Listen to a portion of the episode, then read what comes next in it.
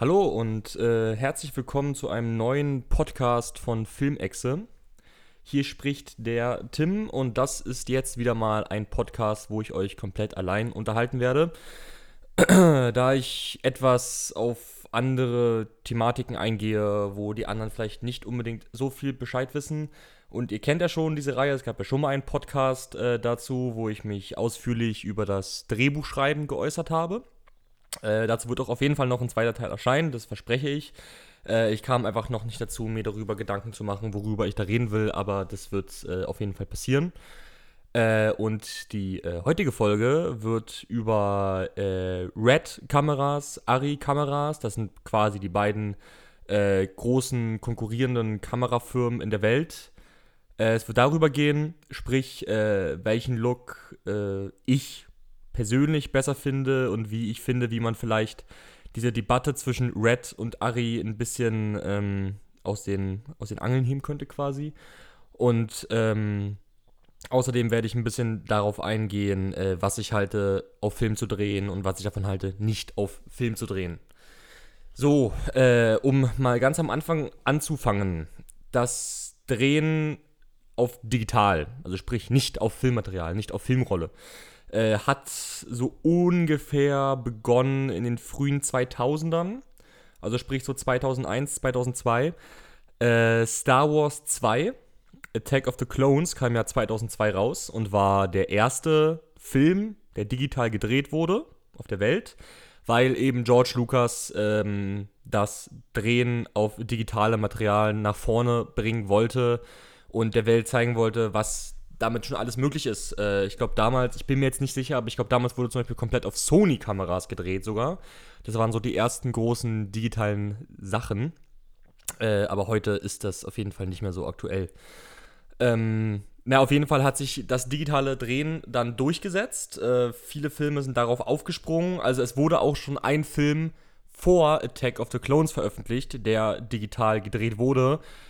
Natürlich war, wurde quasi Attack of the Clones früher digital gedreht, weil er in der gesamten Post-Production mit Editing und Grading und bla bla länger gebraucht hat. Aber ähm, dieser Film wurde schon früher veröffentlicht, dieser andere. Und ähm, die Vorteile von digitalem Drehen sind halt absolut klar. Äh, du brauchst eindeutig weniger Geld, du kannst quasi erstmal so viel drehen, wie du halt möchtest. Ne? Also wenn du auf Filmmaterial drehst, ist ja natürlich so, du hast eine Filmrolle. Die Filmrolle hat eine bestimmte Länge und auf diese Filmrolle passen bestimmt viele Minuten von Material rauf. Wenn diese Filmrolle voll ist, dann, ähm, wenn diese Filmrolle auf ist, äh, äh, bläh. was rede ich eigentlich, Alter?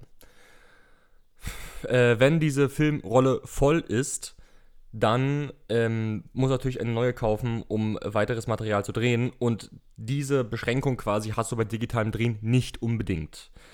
Natürlich ist es bei digitalen Drehen so, dass du eine eingebaute Festplatte hast, eine eingebaute Speicherkarte in der Kamera.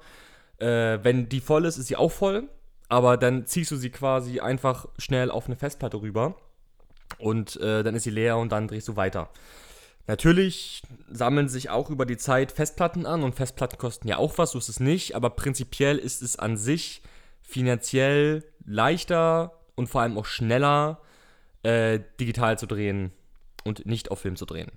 Jedenfalls ähm, hat meiner Meinung nach, ich weiß es auch nicht genau, äh, das digitale Drehen ähm, zuerst nicht so einen unfassbar großen Anklang gefunden aber ähm, als dann die Kameras besser und besser wurden, äh, die digitalen Kameras, äh, hat der Umschwung dann doch begonnen und heutzutage ist es letztendlich so, dass es wirklich, äh, dass ein sehr, sehr viel größerer prozentualer Anteil von allen Filmen, die heutzutage rauskommen, digital gedreht werden und nicht auf Film. Also ich würde sogar so weit gehen und sagen, es gibt nur noch ein paar Pioniere des Films quasi, die immer noch nur auf Film drehen und, äh, und sich weigern, quasi ihre Filme digital zu drehen. Ähm, so viel erstmal dazu. So, äh, der große qualitative Unterschied zwischen digitalem Drehen und Filmdrehen ist quasi, es gibt viele Aspekte, aber der wohl wichtigste Punkt aus meiner Sicht ist, dass es gibt ein bestimmte, ähm, eine bestimmte Range quasi von einer Kamera vom hellsten Punkt den sie einfangen kann, bis zum dunkelsten Punkt, den sie einfangen kann. Sprich, wenn du mit einem Licht vollkommen in die Linse einer Kamera leuchtest, dann ist es irgendwann so hell, dass die Kamera quasi die Details nicht mehr wahrnimmt. Also wenn du an einem Sommertag ohne Wolken mit der heftigsten Sonne der Welt äh, jemanden abdrehst, der ein weißes Hemd trägt, dann kannst du dir sicher sein, dass bei vielen digitalen Kameras die, äh, die, die Falten quasi und die Details auf dem Hemd komplett verloren gehen, weil es quasi überstrahlt und das Hemd liegt über dem hellsten Punkt, den die Kamera wahrnehmen kann. Und damit befinden sich in diesem Bild quasi keine Informationen mehr. Genauso geht es natürlich auch in den dunklen Bereich, sprich, wenn du irgendeine Nachtszene drehst, du kannst in der Farbkorrektur äh, im Nachhinein, wird auch Grading genannt, äh, viele dunkle Bereiche halt nochmal hell ziehen und ähm, dann siehst du vielleicht noch ein paar Details, aber wenn es einfach zu dunkel ist, kannst du das Bild so hell ziehen, wie du willst. Äh, das, die Kamera hat quasi keine Details mehr aufgenommen. Früher war es so, dass der Bereich von Film sehr, sehr, sehr, sehr, sehr viel größer war, ähm, was das angeht und äh, der, der digitale quasi viel kleiner. Aber äh, dann kam eine maßgebliche Kamera von Ari raus und die Firma Red hat sich gegründet, also die Kamerafirma Red. Und äh, die haben quasi das alles sehr stark verändert. Ähm, ich überlege gerade, wo ich jetzt anfange. Also jedenfalls, diese beiden Kameras sind quasi äh, das Maß der Dinge. Also es gibt von der Red-Kamera natürlich mehrere. Und es gibt jetzt auch schon wieder eine neue Ari-Kamera, äh, die die alte Kamera bei Weitem in den, Sch in den äh, Schatten stellt. Aber ich befasse mich jetzt erstmal nur mit diesen beiden Firmen quasi. Ähm, es gibt eine sehr große Diskussion zwischen Kameramännern, Regisseuren und so weiter und so fort, welche Kamera denn nun eigentlich besser ist. Sprich, äh, sind die Red-Kameras besser oder sind die Ari-Kameras besser? Sehr viele, ähm, sehr viele Leute sind eher auf der Seite von Ari. Ich gehöre eigentlich auch dazu, muss ich ganz ehrlich sagen. Aber ich finde, man muss das auch alles ein bisschen genauer betrachten und letztendlich, man, du kannst mit beiden Kameras meiner Meinung nach genau gleich gut aussehende Filme produzieren. Um mal ein paar Beispiele zu nennen, äh, die gesamte Hobbit-Trilogie zum Beispiel wurde auf Red gedreht. Äh, jeder Fincher-Film seit, oh, ich will nicht lügen, ich glaube seit Social Network, also sprich Social Network, Gone Girl, The Girl of the Dragon Tattoo, ähm, wurden alle auf Red gedreht. Ähm, Ari zum Beispiel, äh, Skyfall, Life of Pi, da wurde zum Beispiel die Ari benutzt, die Ari Alexa. Also ich rede jetzt äh, explizit von der Ari Alexa und von der Red Epic. Es gibt bei der Red auch noch mehrere andere, sowas wie die Red Scarlet und die Red One und die Red Epic Dragon. Das ist quasi eine neue Version von der Red Epic. Aber ähm, da ist der kleine, aber feine Unterschied. Äh, viele werfen der Red-Kamera vor, dass sie an sich nicht unbedingt ähm, ja, wie soll ich sagen, dass sie ein, ein verfälschlichtes digitales Bild abliefert, das nicht so schön gemacht werden kann wie ein Ari-Bild. Da finde ich, muss ich leider äh, Peter Jackson quasi ein wenig anmeckern, weil ich finde, dass das schon so ist, in dem Hobbit zumindest, dass man da mit der Red nicht das Optimale rausgeholt hat, was man hätte rausholen können und dass der Film wirklich sehr eklig digital aussieht. Ähm, ein großer Unterschied zwischen digitalem Material und Filmmaterial ist, dass in Filmmaterial ist eine Filmkörnung drin.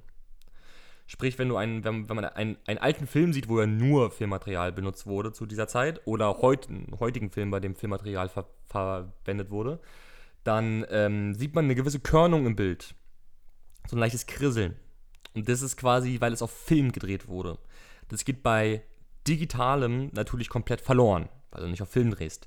Es gibt inzwischen schon für Post-Production-Tools äh, sowas wie ein paar Plugins, die auch sehr, sehr teuer sind, die quasi eine Filmkörnung äh, animieren über dem Bild, die quasi so einen leichten Look geben.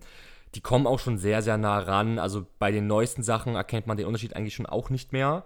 Aber der Hobbit ist zum Beispiel einer dieser Beispiele, wo ich sagen würde, unfassbar digitaler Look.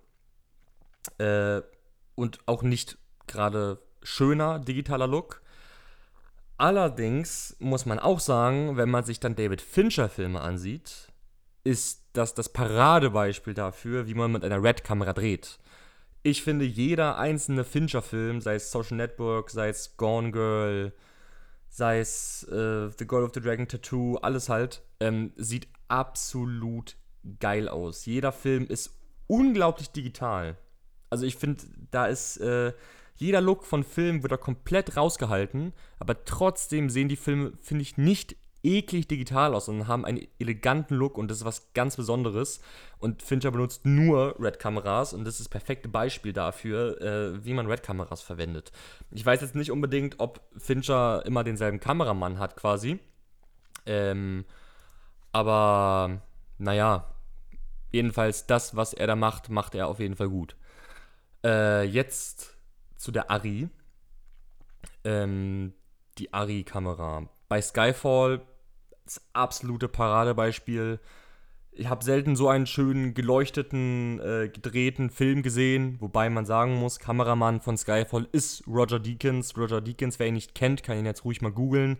Ist eine alte, ja, was soll ich sagen, Kameramann-Legende, würde ich schon fast sagen. Äh, jede Arbeit von dem, der absolute Überhammer. Es sieht unfassbar großartig aus und ähm, muss man sich auf jeden Fall ansehen, seine Arbeiten. Also zum Beispiel Prisoner, da war er, äh, da war er Kameramann. Bei No Country for Old Men war er Kameramann. Bei Sicario, der jetzt äh, in den Kinos erscheint, ist er Kameramann. Also der Mann arbeitet ohne Ende und das auch zu Recht, weil äh, seine Arbeit ist grandios. Und der zeigt zum Beispiel perfekt, finde ich, äh, wie man mit einer Ari-Kamera dreht. Äh, Life of Pi dagegen zum Beispiel finde ich eher nicht so gut, weil ich finde, dass da der Look von der Ari-Kamera, den die Ari-Kamera macht, im Grading auch schon wieder total in den falschen Bereich gezogen wurde. Also wie ihr seht, kann man generell sagen, beide Kameras haben, man kann mit beiden Kameras was total Tolles drehen und man kann mit beiden Kameras was total Beschissenes drehen, aus meiner Sicht. Ähm, qualitativ ist wahrscheinlich die Ari ein wenig besser. Äh, wobei ich aber auch sagen muss, äh, dass jetzt der bestaussehendste Red-Film für mich genauso gut aussieht wie der bestaussehendste Ari-Film quasi. Äh, ich bleibe nichtsdestotrotz äh, ein Fan quasi, wenn man, wie wenn man auf Film dreht. Äh, Christopher Nolan beispielsweise dreht auf Film. J.J. Abrams beispielsweise dreht auf Film, Tarantino dreht auf Film. Der neue Jurassic World wurde auf Film gedreht, zum Beispiel. Äh, ich finde, es hat einfach immer ein, ja, wie soll ich sagen, immer einen Look, den man einfach kennt, weil man ist mit diesem Look aufgewachsen quasi. Man ist noch nicht, also unsere Generation jetzt, also ich bin jetzt 22 Jahre alt, ähm, wir sind nicht mit dem digitalen Look aufgewachsen. Also irgendwann hat er sich quasi eingeschlichen, so ungefähr, aber wir haben nicht, von, von Anfang an haben wir halt nur Filmmaterial quasi eigentlich gesehen. Und ähm, deswegen, deswegen bin ich immer noch ein Filmfan. Ich finde den Filmlook immer noch am besten. Wenn ich einen digitalen Look wählen müsste, dann würde ich den der David Fincher Filme wählen, weil, der, weil die für mich mit Abstand am besten sind, was den Look angeht. Ähm, und ein kleiner Nebenhinweis noch.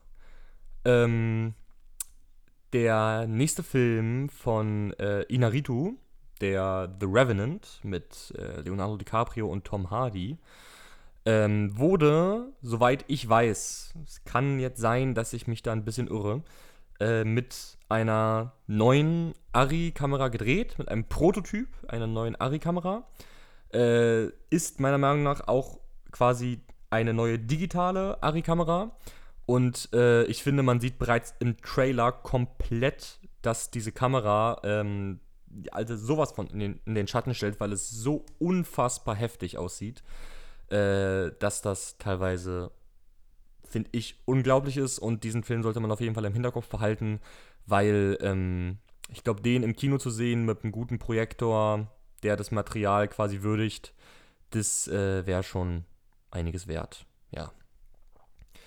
Gut, äh, damit sind wir auch schon am Ende angekommen von dem 15 Minuten. Ich wollte mir eigentlich 15 Minuten quasi immer als Grenze setzen für die Podcasts, wo ich alleine rede, weil irgendwann ist es ja auch langweilig, mir ewig zuzuhören. Äh, sorry, dass das jetzt gerade ein bisschen unstrukturiert war, aber ich wollte mich einfach hinsetzen und meinen Gedanken mal ein bisschen freien Lauf lassen zu dem Thema. Äh, ich hoffe, ihr konntet mir folgen, was so die Geschichte angeht, vom digitalen Drehen und vom Filmdrehen und von Red und Ari und so weiter. Ich bin ein bisschen gesprungen, aber ich denke, äh, ihr habt quasi die Eckpfeiler verstanden von den Sachen, die ich euch vermitteln wollte. Ja, ähm, wenn ihr mehr davon wollt, mehr Podcasts, wo ich ein bisschen alleine rede, ein bisschen über so spezifische Sachen, dann lasst es uns doch bitte wissen. Ähm, like den Channel, macht Sachen, um uns zu supporten. Wir würden uns freuen. Und ja, äh, hoffentlich kommt bald ein neuer Podcast von mir, wo ich wieder über sowas rede. Und damit verabschiede ich mich und bis zum nächsten Mal.